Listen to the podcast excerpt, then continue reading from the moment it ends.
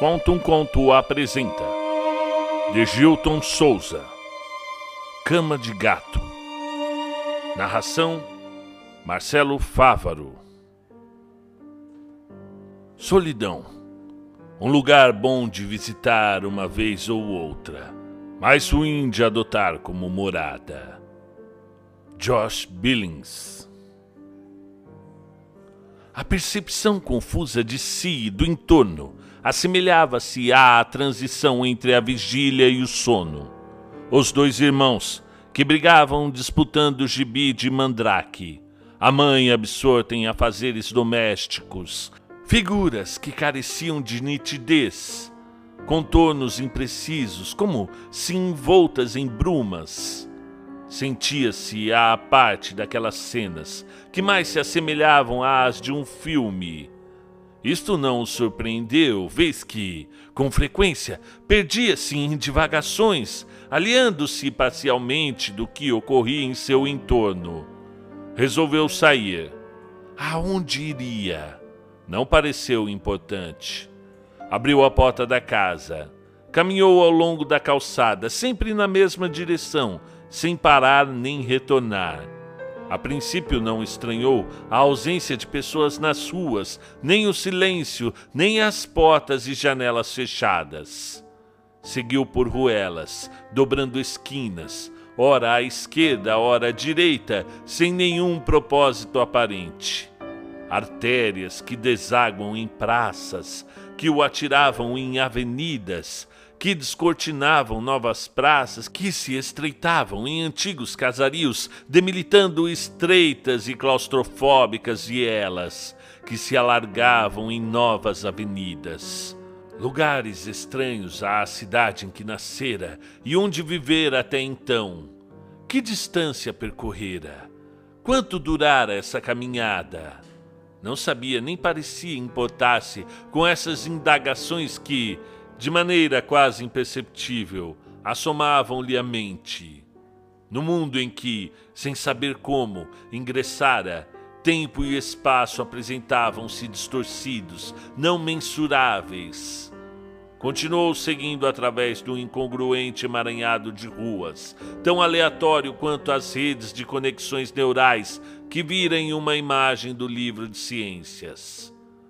Sombras de medo e angústia ameaçavam-no.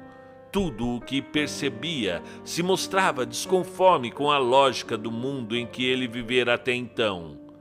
Onde estavam os colegas que brincavam com ele no dia anterior? Por que não ouvia o intermitente ladrar de cães à distância? Por que Todas as portas e janelas estavam sempre fechadas, sem nenhuma senhora bisbilhotar as vidas alheias. E as carroças puxadas por animais, antolhados como os habitantes da pequena cidade. E os barulhos produzidos pelas residências? Uma panela que caía, uma mãe que chamava o filho, a algazarra da criançada, o choro de um bebê. Nada Ali não existia o som. A pequena e tão familiar cidade, onde até então vivera, fora substituída por uma enigmática rede de fachadas sem entranhas, qual um cenário cinematográfico.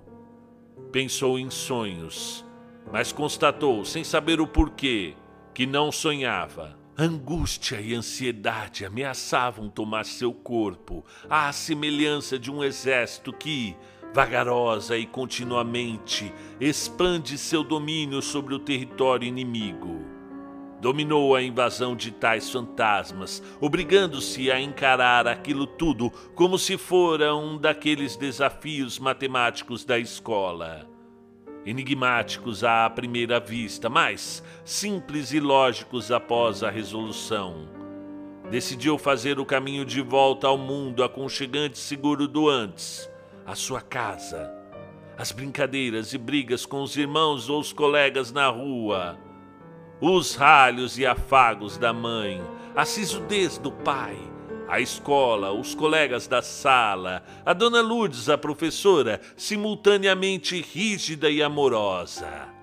Ah, dona Lourdes, seu primeiro amor.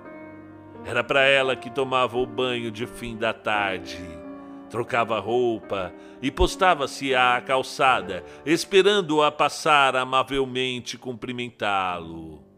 Boa tarde, Antônio. Boa tarde, Dona Lourdes. O grande momento do dia.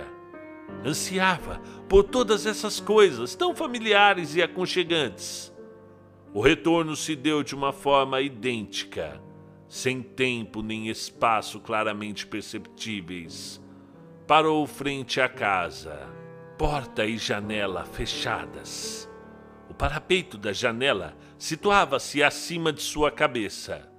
Apanhou algumas pedrinhas e começou a atirá-las contra as vidraças. Por que não bateu à porta? Por alguma razão que lhe escapava à mente, e quase inacessível janela era o único caminho para se comunicar com a mãe e irmãos. Após algum tempo, ali apareceu uma senhora desconhecida, de quem a apreendeu, sem sombra de dúvida, mas de forma ilógica, vez que num mundo desprovido de som, as ríspidas palavras. Esta não é a sua casa. Não é aqui que você mora. Você se enganou.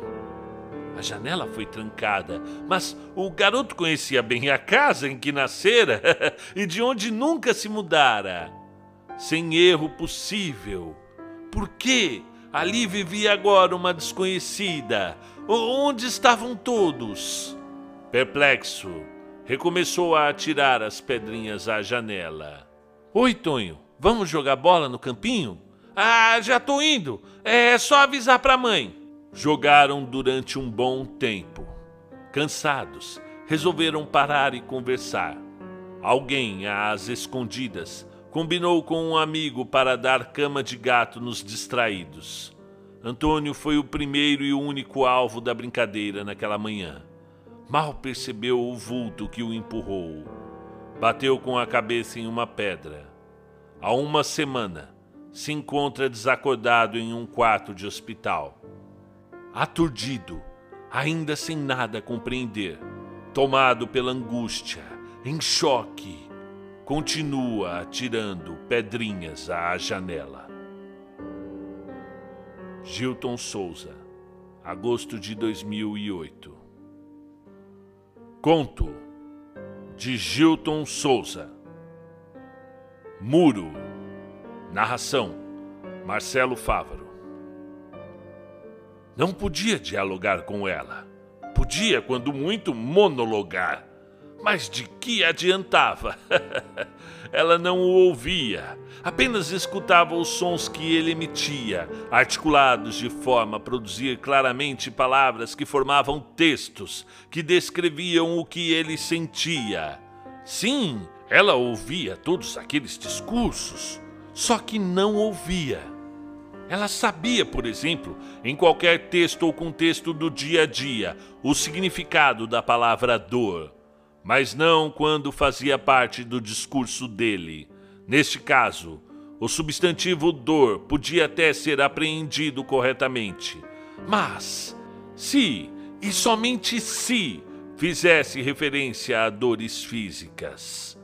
Era como se, para ela, as dores da alma, pelo menos as dele, não passassem de abstrações desancoradas de qualquer significado real, tangível. Sua reação às tentativas de diálogo dele vinha sempre sobre a forma da arrogância dos que imaginam tudo ter. Você complica as coisas. Eu não entendo sua insatisfação. Eu não vejo nada de errado em nosso casamento. Pois é. Se ela nada percebia de errado naquele relacionamento, podia então concluir com absoluta segurança que ali nada havia de errado. Ela dormia, insone, e ele a observava. Via então estampado em seu rosto o desamparo que ela parecia esconder em todas as horas de vigília e se perguntava: Morfeu lhe tira a máscara ou projeto em sua face o que gostaria que ela sentisse? Sem resposta, afundava no profundo mar azul de sua tristeza, a ouvir os antigos blues que falavam de desencontros e solidões.